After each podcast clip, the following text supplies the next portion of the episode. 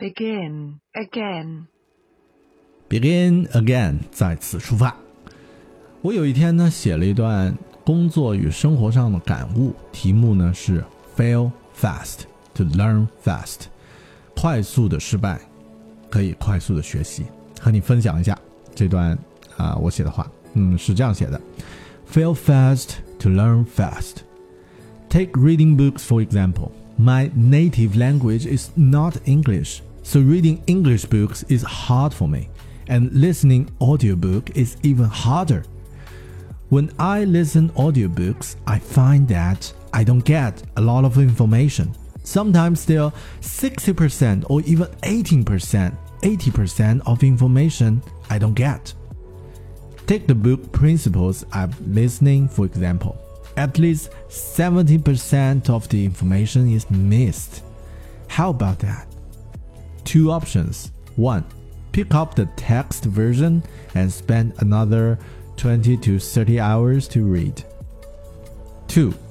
Use 6 to 7 hours to finish the audiobook, summarize the brief, and move to next book.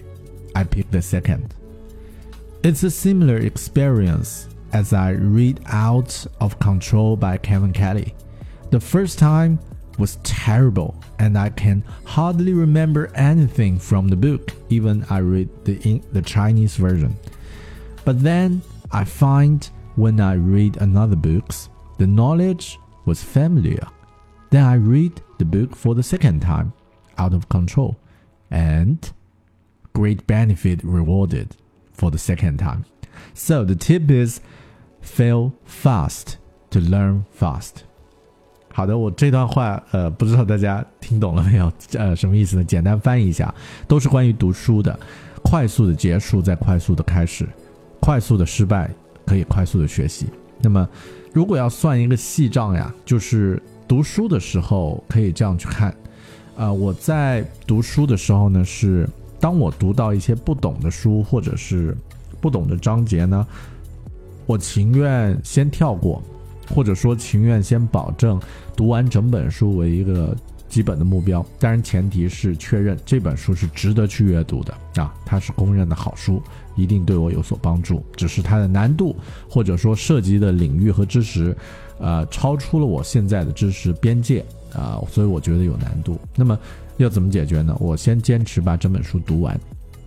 那么呃，算一个细账啊，我在刚刚说那段呃。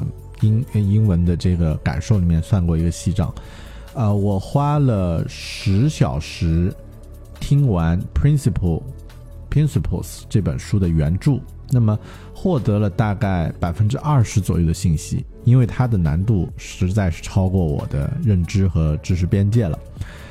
啊，那么如果接下来这个月我还有二十小时，我有。啊，这个时间有二十小时的时间可以用来阅读的话，我可以把它们花在重新再读一遍《Principles》的文字版，获得这本书的另外百分之五十左右的信息，对吧？那么我也可以把这二十小时的时间呢，花在阅读另外两本书上。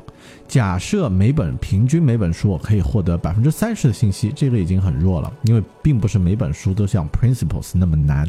OK。那么选择第一种解决方案，我读 Principle 花了十小时的时间听完有声书，我再花二十小时的时间呢去阅读它的文字的版本，获得这本书另外百分之五十左右的信息也很不错了。那么获得了这本书百分之七十的信息。选择二，我花了十小时听完 Principles 这本书，获得了百分之二十左右的信息。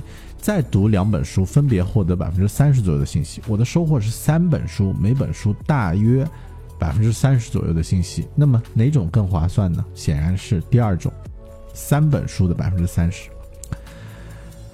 嗯，我不知道你的选择是怎么样。对我来说呢，一定是选择二，阅读三本书。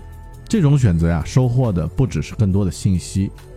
它更有价值的一点呢，是你处理信息速度的提升，这种能力也就是平时我说的一种原学习能力，嗯，是一种对于我们生活与工作有着重要影响的原能力。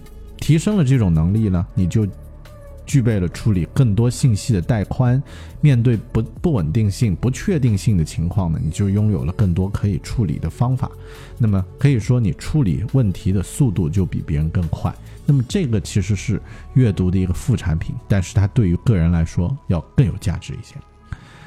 这样的选择的前提呢，是你要以一个更大的尺度来看待读完具体某本书的收获，就像投资需要去考虑短线和长线一样，那么读书其实也是一个短线和长线的一个呃一个一个区别。如果你很纠结于读完具体某本书，这个收获就能够获得百分之百的收获，然后运用到自己的生活中实践中，那么。这个是一个很短线的，只局限在具体的这本书。但如果你的目标是一个长期的，去提高自己的阅读和理解的能力、表达和沟通的能力，啊，提高自己对于世界的不同角度的认知，那么这是长线的目标，就不会受限在具体的某本书它的知识内容你暂时还不理解这样的一个。啊，当前的困难上，用有限的时间与精力呢，去读更多的书，处理更多的信息，让这些信息呢，在你的思维中进行化学反应，你的收获会远远大于把某本书精读无数遍。这也就是今天我想和你分享的这样的一个故事：Fail fast to learn fast。本节目由 Page Seven 制作播出。